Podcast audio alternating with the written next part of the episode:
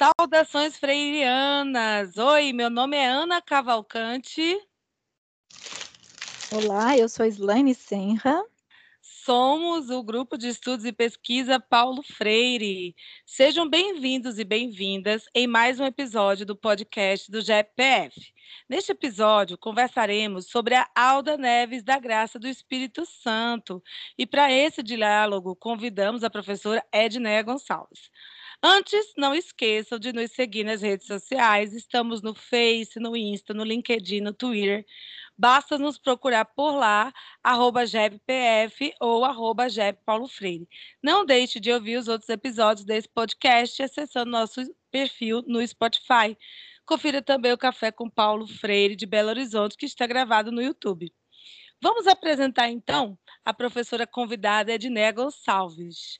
Edneia é coordenadora executiva da Ação Educativa, educadora e socióloga, pós-graduada em Educação pela Pontifícia Universidade Católica, pesquisadora na área de Educação de Jovens e Adultos, tem experiência em avaliação de projetos socioeducacionais, formação de professores, educação de racista e gênero.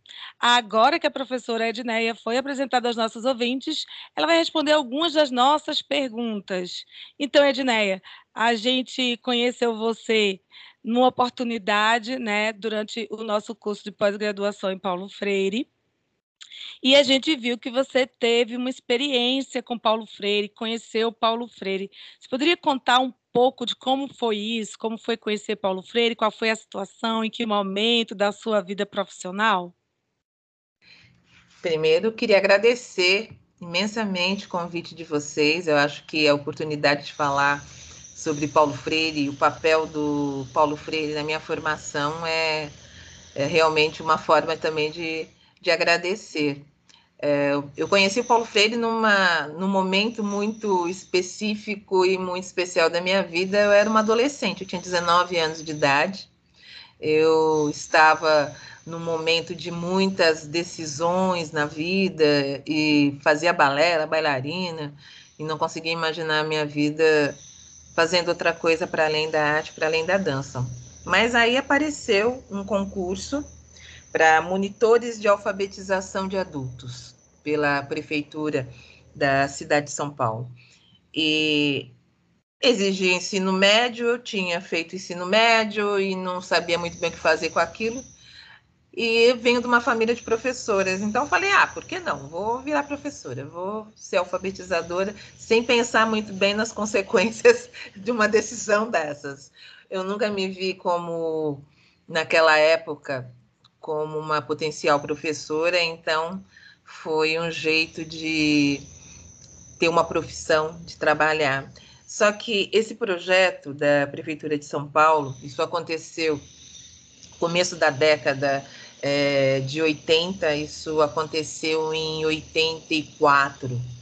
E nesse período, a Prefeitura de São Paulo estava lançando um projeto de alfabetização que se diferenciava do projeto nacional, que era o Mobral. A gente tem que, tem que se lembrar que 84 é um período anterior à democratização, é, são os períodos finais da ditadura no Brasil, e São Paulo é, ousou fazer um projeto diferente. E esse período também coincide com o período em que Paulo Freire retornava ao Brasil e trabalhava, atuava num projeto muito interessante que era o Vereda, que tinha Vera Barreto, Barretão, pessoas importantíssimas para alfabetização de adultos, para educação popular no Brasil. E o Paulo Freire, ele era um, ele é um dos fundadores, né, do, do Vereda e atuava como formador especialíssimo e eu não sabia quem era o Paulo Freire. Então você imagine para aquela menina começando o trabalho como alfabetizadora, ter o privilégio de ter o Paulo Freire como um dos primeiros é, formadores. E com certeza eu devo ter dado muito trabalho para ele, assim como os demais amigos desse, desse período. Mas o Paulo Freire, ele era esse formador é, nato, disponível, criativo e com uma uma forma, uma forma muito afetuosa de acreditar que aquelas pessoas que ali estavam, aqueles jovens, aqueles adolescentes, tinham realmente potencial para fazer a diferença na educação e, sobretudo, na educação popular. Então, foi assim que eu conheci o Paulo Freire. Bacana. Bom, agora que você contou para gente como foi esse, esse primeiro contato com Paulo Freire, você também trouxe no nosso encontro, lá nos nossos estudos da pós-graduação, quando nos conhecemos, o seu relato né, do seu trabalho na África. Fala para gente como foi essa experiência, como surgiu essa oportunidade de ir trabalhar em África. É, aí é uma história bem comum mesmo. É, eu atuei como alfabetizadora durante seis anos. Depois eu tive um, uma experiência grande como professora, como é, gestora na educação, até que, depois de muitos anos atuando como gestora e formadora, eu fui convidada para participar como assessora inicialmente de um projeto que já acontecia no projeto de cooperação técnica entre o Ministério da Educação de São Tomé e Príncipe e na época não era o único país, era São Tomé e Príncipe, Cabo Verde, Moçambique. Eu sei que houve uma experiência, inclusive na Guatemala, fora do continente africano, com o Ministério da, das Relações Exteriores, Itamaraty, aqui do Brasil. Essa cooperação foi estabelecida em 99, era governo Fernando Henrique Cardoso, e a organização que representava do lado brasileiro é, essa cooperação era a AlfaSol, que é uma, uma decorrência daquele projeto de alfabetização solidária, comunidade solidária, que a Ruth Cardoso tinha iniciado. Do lado de São Tomé e Príncipe era a direção de educação e alfabetização de adultos. Eu trabalhei como forma, trabalhava como formadora na ação educativa nessa época. Recebi um convite para atuar como assessora técnica de vários projetos que pela Unesco era contratada da Unesco, é, com essa organização que era a Alfasol. E dentre eles tinha esse projeto. A minha experiência nessa época era uma experiência de formadora, de professores, era uma experiência no movimento de mulheres negras, de homens negros, no movimento social negro aqui no Brasil. Era uma experiência que me aproximava de África, muito mais em função da ancestralidade, das posições políticas do movimento negro e uma educadora popular mas fui para São Tomé a princípio para conhecer o que se fazia naquela época pela Alfasol, os contatos que tinham, e acabei em 2004, 2005, início de 2005, assumindo a coordenação técnica desse projeto de cooperação é, técnica internacional pelo lado brasileiro. Então, atuar num projeto de cooperação internacional sem muita referência, porque projetos de alfabetização de jovens e adultos, naquela época, era uma, uma raridade no Brasil. Haviam outras cooperações, mas no campo da alfabetização de jovens e adultos era um projeto quase que, que único na Agência Brasileira de Cooperação.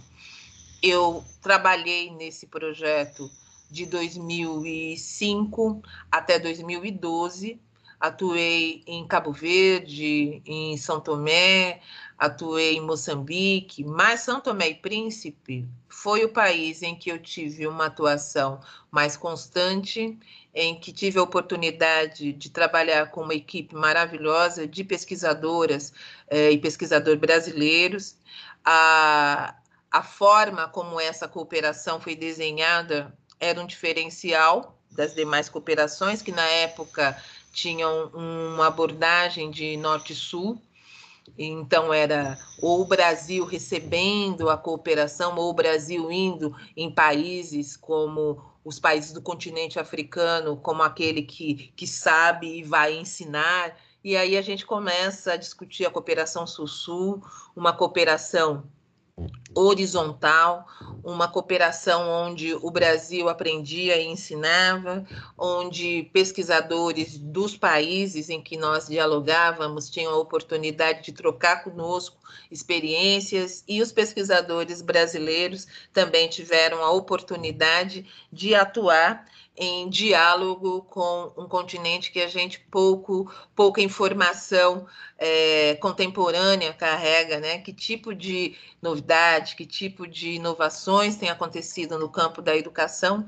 E essa foi a forma que eu tive de primeiro é, retribuir os conhecimentos do continente, a possibilidade de aprendizado constante com aqueles que eu sabia que poderiam fazer um diferencial para a alfabetização aqui no Brasil e fizeram.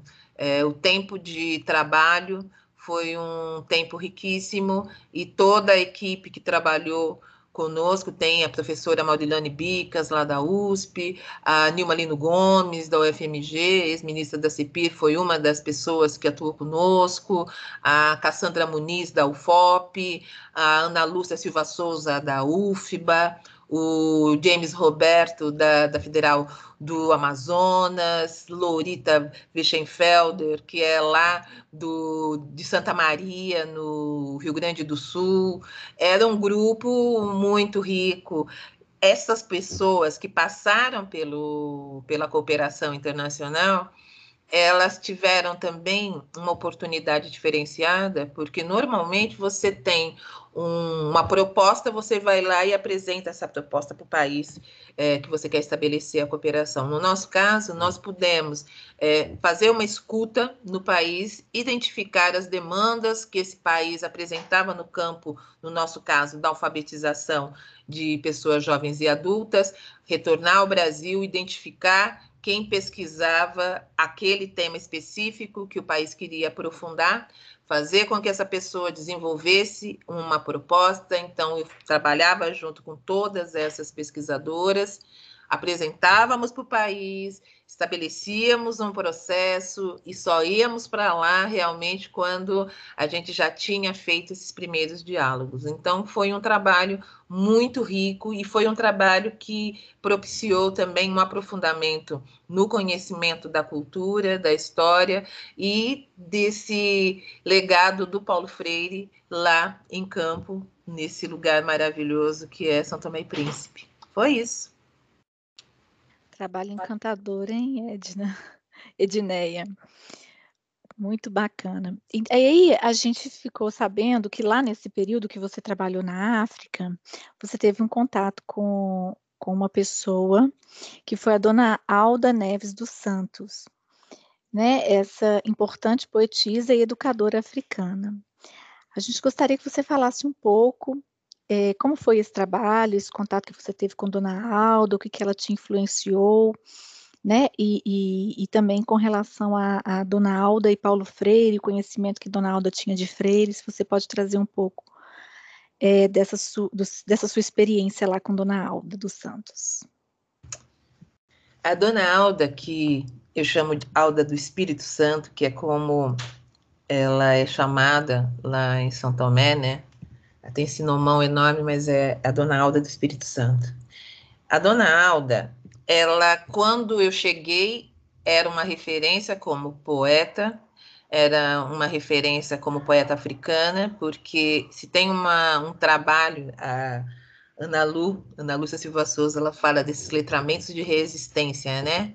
que são esses letramentos que ocorrem nos, nos, ativismos, na formação ativista, nos acervos que nós temos acesso, um dos principais legados desse letramento de resistência no movimento negro é o conhecimento de é, poetas, de pesquisadores, de é, literatura africana. Então, eu conhecia a literatura de Dona Alda como uma literatura importante, revolucionária e emancipatória. E a dona Alda, é, eu fui conhecer com o coração pulando. Falei, meu Deus, eu vou poder encontrar a dona Alda. Ela é heroína da independência, autora do hino nacional de São Tomé e Príncipe, é, grande, uma das maiores poetas, lá tem várias. mas a Dona Alda é aquela que tem a que marca melhor a história nacional, conhecida no país inteiro. E eu fui conhecer a Dona Alda. Aí, quando eu cheguei, eu sabia que a Dona Alda tinha atuado como foi a primeira ministra da educação do período da, de independência, a independência de São Tomé é, de 1975. E quando eu conheci Dona Alda, eu falei, conversei com ela, me recebeu muito bem lá na casa dos escritores, ela era é, dirigia esse espaço nessa época. Só que aí ela me perguntou o que, que eu tinha ido fazer nesse país, o que, que eu estava fazendo lá. Eu falei, ah, eu estou coordenando uma cooperação internacional no campo da alfabetização, né? E ela me perguntou mais de uma vez se era isso mesmo que eu estava fazendo, e eu alegremente respondi que sim. E ela me respondeu o seguinte: ela falou que ela tinha muito medo de mim, porque eu, como brasileira, sabia nada sobre África e muito menos sobre São Tomé e Príncipe. Só que para piorar a situação, ela falou: só que para piorar você é preta. E as pessoas daqui não vão ver suas ignorâncias, porque vão achar que você é africana, que você conhece e você pode fazer muita coisa errada aqui, pode fazer muito estrago. E aí ela se propôs a me ajudar para que eu, o estrago que eu fizesse não fosse tão grande. Então, essa, esse foi o primeiro contato, assim, a primeira fala, estava eu, Lorita e, e Ana Lu, chocadas, mas aí a gente começou um, um, diálogo que durou até por volta de 2009, ela faleceu em 2010, e foi o, esse diálogo que eu, eu acho que me alimenta no trabalho de educadora até hoje, né? E a dona Alda, é, aqui no Brasil, a gente pouco ou nada estuda, mas o trabalho dela no campo da alfabetização de adultos antecede a ida do Paulo Freire. É, ela trabalhava no país já em 74, 73, ela já era uma pessoa que incentivava a alfabetização das pessoas adultas e atuava diretamente com formação de professores. Ela teve a formação é, universitária dela em Portugal e a dona Alda já fazia esse trabalho. Ela conheceu Paulo Freire é, em São Tomé e Príncipe, quando ele começa o, o trabalho, em 76. Ela era o grande contato dele no país. E nesse contato com Paulo Freire, ela disse que eu, eu, eu, me lembro de ter lido uma entrevista de Dona Alda, e não foi ela que me disse diretamente, eu vi no registro, provavelmente no África Ensinando a Gente, que ela ouvia falar de Paulo Freire, Paulo Freire já atuava nos outros países. Ela tinha uma grande amiga em Genebra que havia conhecido Paulo Freire e falava do que Paulo Freire fazia e o quanto era importante o trabalho dele. Ela foi uma das incentivadoras, uma das pessoas mais importantes como enquanto interlocutora de Paulo Freire em São Tomé, não só em função do trabalho dela na educação, mas principalmente no trabalho dela também no campo da cultura que ela, ela assumiu o Ministério da Cultura depois de sair do Ministério da Educação, e Paulo Freire, para ela, era um, um, visionário, uma pessoa maravilhosa, e essa, e essa pessoa que tinha a pedagogia que dialogava com aquele momento especialíssimo da emancipação, da libertação do colonialismo, e ela via nessa pedagogia crítica do Paulo Freire uma possibilidade de diálogo com os fundamentos da independência e desse movimento descolonial que estava em curso na África em vários países, e em São Tomé não foi diferente, né? Então foi importantíssimo ter tido esse contato com ela. Ela sabia que eu havia é, conhecido Paulo Freire. É, eu dizia para ela que quando eu conheci Paulo Freire, eu não sabia quem era ele. Eu achava ele um velhinho maravilhoso, um homem inteligente, que me ensinou muita coisa. E posso ter, com certeza, perdi muitas oportunidades de aprendizado é, pela minha imaturidade mas com ela eu não ia deixar isso acontecer, então eu pude é, absorver muito conhecimento, sobretudo uma visão de mundo que acompanha qualquer educador que tenha tido o privilégio de conhecer a dona Alda. Que bacana, né? É muito lindo o relato e muito legal essa observação, né? Que, que ela faz, né? De que você era um perigo, né? Pelo fato de ser negra e as pessoas acharem que era africana, mas era uma brasileira e, e se dispôs a te ensinar. E uhum. você é, é, dessa, nessa situação você pôde aproveitar bem, apresentar e, e, aprender bastante, né? Bom, a outra pergunta que a gente tem é a seguinte: a gente identificou no livro uh, África Ensinando a Gente, que são entrevistas do Sérgio Guimarães, ele fez uma entrevista com a dona Alda no livro, nesse livro que eu acabei de mencionar. E nesse diálogo, ela conta como foi sua experiência com Paulo Freire. O que Alda te contou sobre o trabalho que ela fez com Paulo Freire nesse ano de 1976, em São Tomé e Príncipe? É, a primeira coisa que a gente precisa é, pensar é o que representava a Dona Alda naquele momento, né? Dona Alda, ministra da, da Educação, heroína da independência, uma figura é, especialíssima né, na história. O Paulo Freire, ele foi desenvolver um trabalho em São Tomé que foi uma campanha de alfabetização. A gente tem que pensar que no período de, no final da, do período colonial em, em São Tomé e Príncipe, é, em torno de 70% da população acima de 15 anos era considerada analfabeta. Então, imagine o tamanho do desafio. Então, a alfabetização da população era um esforço revolucionário. Os professores da época, a maioria eram professores portugueses, esse voltaram para Portugal. Então, quem é que vai fazer esse trabalho de alfabetização das pessoas adultas? E quem realmente é, se dispôs a fazer foram estudantes, era um esforço revolucionário é bom que a gente pense, voluntários, né?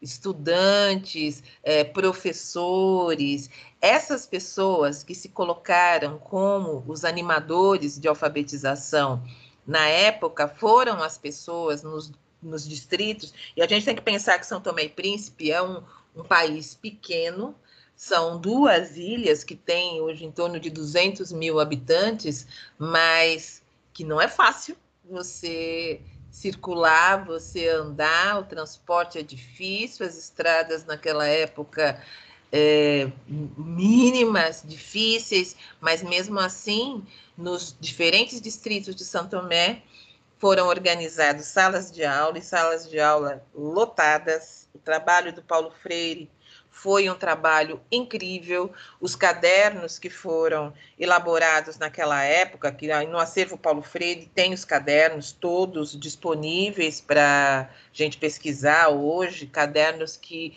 é, para vocês terem uma ideia, eu cheguei em São Tomé em 2005, em 2005 em São Tomé e Príncipe não tinha uma, uma livraria. A gente tinha é, a biblioteca, a Biblioteca Nacional, a gente tinha pequenas bibliotecas em alguns locais, mas não tinha uma livraria aberta, livraria portuguesa, você tinha, mas circulação dos livros dependia muito desse trabalho é, de esforço é, das populações para que ocorresse. Então, imagine em 76, logo depois num, de uma revolução que leva à, à, independência, como é que era isso, né? Mas o Paulo Freire, e, e, com seu grupo, com a sua equipe, e com os formadores e professores lá de Santo Tomé, no âmbito da campanha, produziram vários cadernos, vários materiais didáticos. Esses materiais, eles tinham como diferencial é, a ênfase na cultura do país, a cultura santomense, é, divulgar os valores é, revolucionários da, daquele período. E esses cadernos que circularam muito, quando eu retornei é, durante o âmbito da, da cooperação, eu me lembro de procurar esses cadernos, esses materiais na, na biblioteca, procurar com, no ministério, e eu não achava esses cadernos, eu não achava esse material que eu conhecia, mas conhecia ter pesquisa aqui no Brasil, queria pegar na mão, hum, eu sou filha de restaurador de livro, quero pegar o objeto. E, de repente, começaram a surgir esses cadernos das mãos dos professores, dos coordenadores distritais de alfabetização que tinham guardado, que participaram, muitos deles participaram como estudantes, como alfabetizadores, animadores eh, na época da campanha. E essa campanha ela é uma memória muito forte e uma referência muito grande na educação do país até hoje. Então, encontrar essas informações é, na mão das pessoas, eu acho que é sintomático do quanto que foi importante é, esse trabalho do Paulo Freire de conhecer esse país, de se aproximar das pessoas que produziam, que estavam lutando, que estavam realmente em luta. Eu lembro que o ciclo de cadernos era a luta continua, sabe? E você achar um material desses, construir um material desses, assim, no auge da, do período de é, pós-independência, foi muito rico. Paulo Freire ele é uma referência da educação de São Tomé e Príncipe até hoje, e ainda hoje a gente encontra pessoas que estão, na, no, que estão atuando no ministério ou estão atuando na educação que tem histórias para contar de Montemário, onde ele atuou, que tem é, que teve contato com um alfabetizador, com alguém que trabalhou nessa campanha. Então, para dona Alda, esse essa memória do, do que foi construído na época se insere nos esforços revolucionários de independência e emancipação do povo. Então, na obra dela, tem um, um livro dela que é de 78, que chama É Nosso Solo Sagrado dessa Terra, que é maravilhoso, é um dos livros de poesia mais lindos que eu já li. É, a Dana Alda ela fala desse momento, ela fala do que é você participar desse esforço revolucionário e essa esse sentimento ele está presente nos cadernos que Paulo Freire trabalhou com sua comissão. É interessante ver que nos cadernos você não vê a assinatura do Paulo Freire, é uma comissão que assina. E ele fala isso no, no, numa das entrevistas né, com o Sérgio, ele fala sobre isso, que essa necessidade de que esse material é, fosse visto como é, um material construído coletivamente e direcionado ao coletivo. Então, tudo faz sentido, tudo tem coerência quando a gente pensa na passagem do Paulo Freire é, por São Tomé e Príncipe. É, sem dúvida, é, Paulo Freire contribuiu muito, né, para a África em geral. E gostei de saber desses cadernos que você falou que recuperou alguns, que estão disponíveis no acervo. É, com certeza vamos usar é, o acervo para consulta, inclusive o acervo é, é um dos locais que o, que o grupo desenvolve uma pesquisa é, sobre Paulo Freire e a, a África. E foi no acervo que encontramos, no Memorial Digital, acervo Educador Paulo Freire, que encontramos uma série de diálogos que Paulo Freire gravou no ano de 1976. Esse ficheiro, com oito diálogos, que está disponível no memorial, possui um diálogo especial, no qual podemos ouvir o educador conversando com uma mulher chamada Alda. Ele não cita o sobrenome, ele apenas fala Alda. Ele conversa com a Alda sobre o revolucionário Amilcar Cabral. Pensamos que pode ser a mesma Alda do Espírito Santo, né? Poetisa africana e educadora que você conheceu. Porque ele cita no, no áudio que é, essa, essa, essa experiência que Alda tinha com a poesia e com a Milka Cabral. Você concorda? A gente pode ouvir um trechinho da entrevista de Paulo com Dona Alda.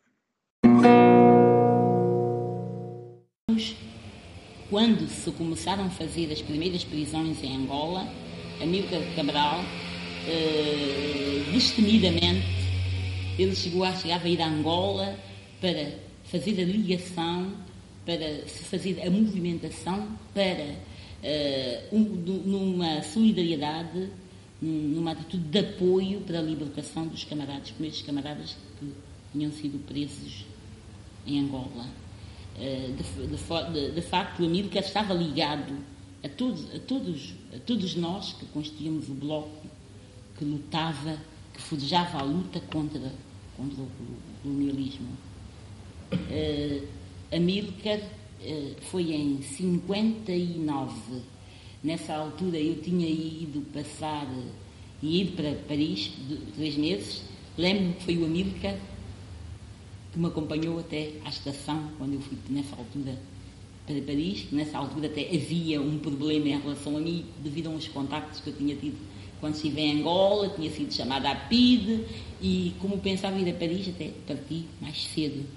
Uh, nós estávamos nessa altura, quer dizer, em princípios de 60, havia uma conferência na Tunísia em que era necessário, estava para estarem, estarem representadas uh, as antigas colónias. E então decidiu-se que Amílcar deveria uh, vir, sair de, de Portugal para tomar parte nessa conferência. Até por coincidência, fui eu que escrevi ao Amílcar, evidentemente de uma forma camuflada, hum. a chamá-lo a Paris.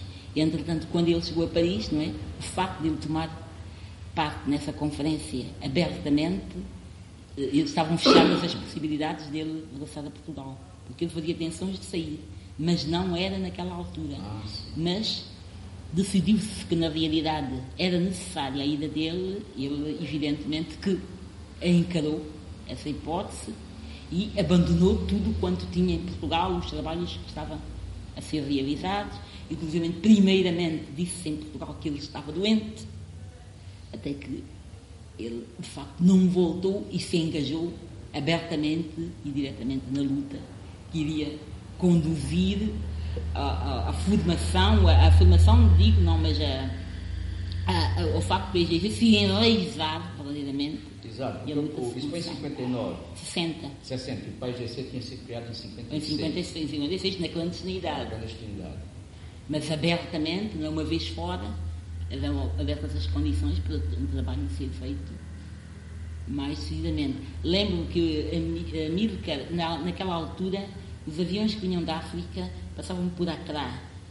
Ele, sempre que houvesse conferências, o Amílcar estava nos corredores, não é? Para tomar parte para poder não é, falar da luta que se travava na, na, na Guiné-Bissau, na luta que se travava na, na luta que se pensava travar nas antigas colónias. Era de uma coragem, de uma decisão extraordinária. E, e desde 47, quando você teve os primeiros encontros com a Nica, você já percebia, na, na, já na, ainda na, na juventude dele, ah, aquela visão política que ele, que ele tinha. Da, Sim, ele, ele, ele era de uma inteligência extraordinária. Acho que tem grande chance de ser. Não vou afirmar, porque foi a primeira vez que eu ouvi o áudio, e Alda não é um nome tão incomum é, em São Tomé.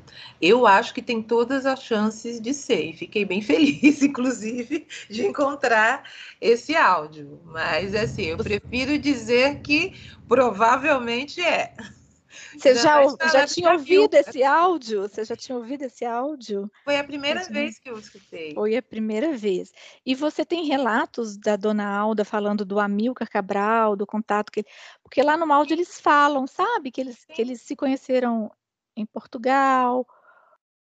Até por isso, eu acredito que pode ser a dona Alda assim. A dona Alda conheceu o Amilcar Cabral em Lisboa, onde a família dela viveu. A dona Alda foi para lá com a família na, por volta da, de 1940, ficou lá até 53. E na época, a, na casa onde Dona Alda, a casa da família dela, é, também funcionava que o Centro de Estudos Africanos, que era frequentado por Amilcar Cabral, Agostinho Neto, o Francisco José Tenreiro, que são é, poetas, escritores intelectuais da Revolução, e isso é, é fato, ela conhecia Amilcar, ela conheceu Amilcar muito proximamente em Portugal. E se você for ver esse, esse período de 70 74, 72 a 76 é o período, grande período de independência desses países. E Agostinho Neto, é, amigo Cabral e Dona Alda, com certeza tem um, um, em seu discurso uma fala muito próxima que foi construída nesse contato, nesse centro de estudos africanos que funcionava na casa da família dela. Então, com certeza, ela conheceu e isso é fato. Isso é, é notório. No, no auge, eles falam mesmo da Casa da África em Portugal, ou Casa do Império. Deve ser, né? É, é um, esse local aí, né? É a casa da família da Dona Alda. Ah, muito bem, isso é muito importante. A gente estava, é, quando a gente ouviu você falar lá na, na, na, na pós-graduação, e aí eu falei, gente, será que é a mesma pessoa, né? É, é muita coincidência. É, dos relatos que você traz com os relatos que a gente é, escuta na entrevista do, do, do Freire com a Alda. Sim. E tem outro dado, Islane, que seria a data de 1976, foi mais ou menos o período que eles trabalharam juntos, Exatamente. e é a data do áudio também, né? Exatamente. E tem uma referência à questão da, da questão artística, né? Que ela, ela menciona alguma coisa com poesia lá no áudio, não é? Então a gente está. E, e, sei lá, fiquei pensando assim, a questão da voz, Edneia, será que lembra um pouco? Eu conheci a Dona Alda é, mais velha, né? Sim. Conhecia, a voz é muito parecida, mas eu conheci Dona Alda mais velha. Por isso que eu falo, eu não posso assinar embaixo. Entendi. A emoção que eu senti foi a emoção de ouvir a voz de Dona Alda. É... Mas os indícios são fortes, né? Fortíssimos, quase totais. Uma das coisas que me chamou a atenção é que assim, a Dona Alda era uma mulher da cultura, né? E e uma mulher muito culta, e uma mulher que tinha um conhecimento da cultura de São Tomé e que fazia uma celebração dessa cultura é, de uma forma muito intensa. Por exemplo, tem um. Em São Tomé acontece, aconteceu um, um massacre que é chamado Massacre de Batepá, na cidade de Trindade. Foi um, um evento horrível, muitas mortes, muito violentas na década de 50, né? E a dona Alda, ela ela se referia a esse massacre numa poesia que chama Trindade. Então, é aquela mulher que, mesmo para lidar com o que tem de mais violento, mais difícil, mais é, é, horrível do período colonial, ela usava da poesia para se posicionar, né? Então, essa poesia Trindade da, da Dona Alda, eu lembro que todas as, as vezes que eu ia na cidade de Trindade, naquela, na região onde aconteceu o massacre, massacre que é relembrado todos os anos, né? Eu via que tinha uma tinha uma placa com a poesia da Dona Alda. Então, assim, você não tá, não tem uma placa dizendo aqui ocorreu o massacre de Batepá. Você tem a poesia de Dona Alda e é a poesia que conta a, a história. Então, eu acho que é, Dona Alda é essa pessoa que ela extraiu uma poesia, ela extraía esse teor revolucionário da poesia e ela sabia ser muito contundente nas suas palavras, na forma como ela se colocava, e era assim que ela fazia a evolução. E fez. Que lindo, Ednei, que lindo. Quero conhecer essas poesias aí da, da Dona Alda, com Leia. certeza, porque o, o, diálogo que nós escutamos dela com a Milka, com Paulo Freire sobre a Milka, realmente é. É, nos motivou e nos motiva no, na nossa pesquisa é, sobre a África. Que lindo. Tá, muito obrigada aí. Agradeço demais o convite, convido vocês a, a conhecerem esse país que tanto nos ensina, que tanto me ensinou. E eu acho que Paulo Freire, é, quando eu lia e quando eu leio as impressões, as cartas, o, todo o material que foi construído pela passagem dele, Paulo Freire tem uma fala respeitosa, cuidadosa, e eu acho que esse respeito pelo continente africano é um legado também freiriano. A gente precisa saber que ele foi um camarada que muito ensinou, muito atuou, muito trocou com outros camaradas ali de São Tomé e de outros países africanos que reconhecem no potencial da troca, na articulação de saberes, a possibilidade da gente construir aprendizado significativo para todo mundo, né? Então, acho que esse é o, o grande aprendizado, pelo menos para mim, como educadora, para mim, como mulher preta, para mim, como pessoa que quando quer aprender, ó o raio, estão ouvindo? Volta lá para Yansan, vai lá para a África e volta com a mala cheia. Obrigada, foi maravilhoso conversar com vocês. Maravilha, Edneia, obrigada. E se souber de notícias sobre o áudio, confirmação, Eu mesmo mandar esse áudio. Eu vou mandar esse áudio para uma grande amiga que é a Conceição Lima, que é poeta também. Sim. Grande amiga de Dona Alda. E vou mandar para a Conceição e ela, ela confirma, pode deixar.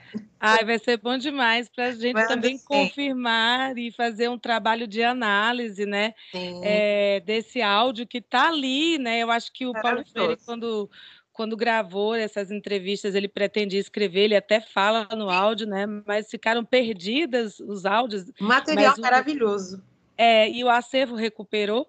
E a gente está tentando, né, construir esse quebra-cabeça com esses áudios, né, desse período que ele atuou em África. Então vai ser muito importante para a gente essa confirmação. Não, pode deixar. Vou mandar para a Conceição. Conceição, ela. Essa é uma outra poeta que vale muito a pena conhecer. Maravilha. Maravilhosa, contemporânea, é, uma amiga muito querida. Vou mandar para ela e vou falar para ela de vocês, com certeza. Nós gostamos muito de poesia, Alda. Inclusive, a gente É, Alda, desculpa, Edneia. Inclusive, nós estamos querendo montar um quadro no podcast é, sobre assim, leituras freirianas em Ai, que poesia. Ai, que né? legal. A gente está com essa ideia de, de desenvolver assim, um podcast curtinho, de uns 15 minutos, com Ai, maravilhoso. poesia, né? Oxe, bora, Bacana, né? meninas. Vamos? Bora lá.